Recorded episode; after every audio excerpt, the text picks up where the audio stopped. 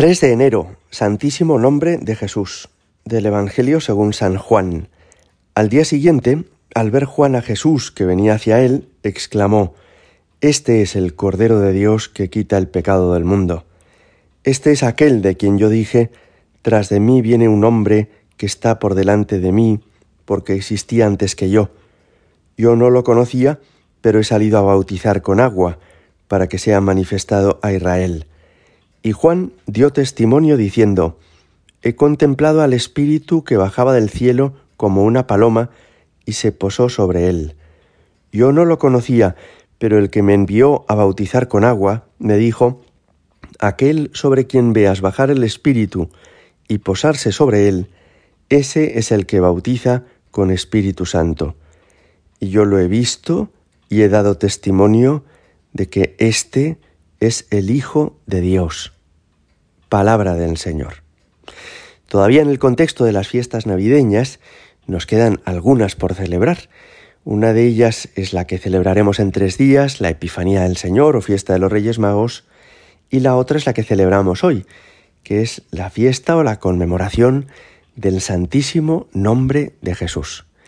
Es muy hermoso, cada uno tenemos un nombre, y con este nombre nos llama nuestra familia, nuestros amigos, y no hay dos nombres iguales, sino que cada uno con su nombre y con sus apellidos es único, es único para los demás y es único para Dios. Pues bien, cuando Dios vino al mundo, también quiso tener un nombre, y no un nombre cualquiera, sino que se hizo llamar Jesús, que significa, porque procede del hebreo, Dios salva, Viene así de Joshua. Es Dios salva. Y ese es el nombre con el que hemos de invocar a Dios. Jesucristo se ha convertido así para nosotros en el mediador entre el cielo y la tierra, entre Dios y los hombres. Para invocar a Dios hemos de decir el nombre de Jesús.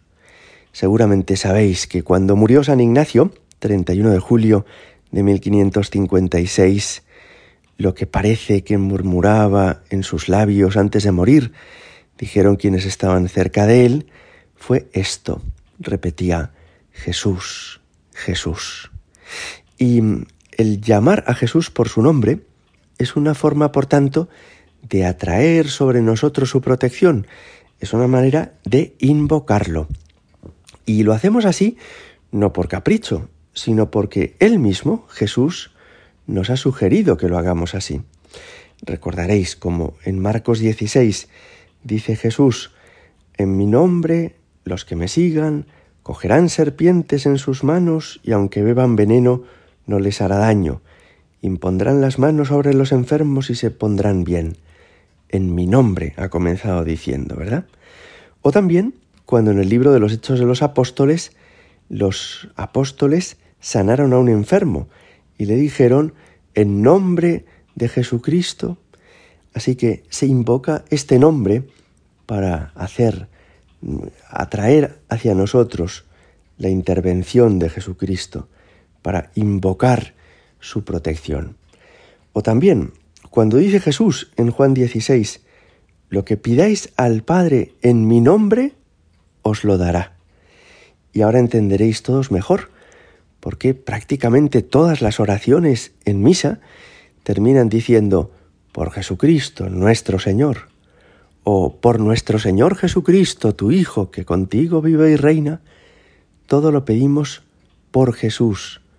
A todo lo que le pedimos al Padre que atienda, lo hacemos invocando el nombre de Jesús, porque es Jesús el mediador entre nosotros y el Padre, es Jesús quien nos lo alcanza todo. Creo que es precioso recordar hoy esto, porque Jesús no pasa de moda.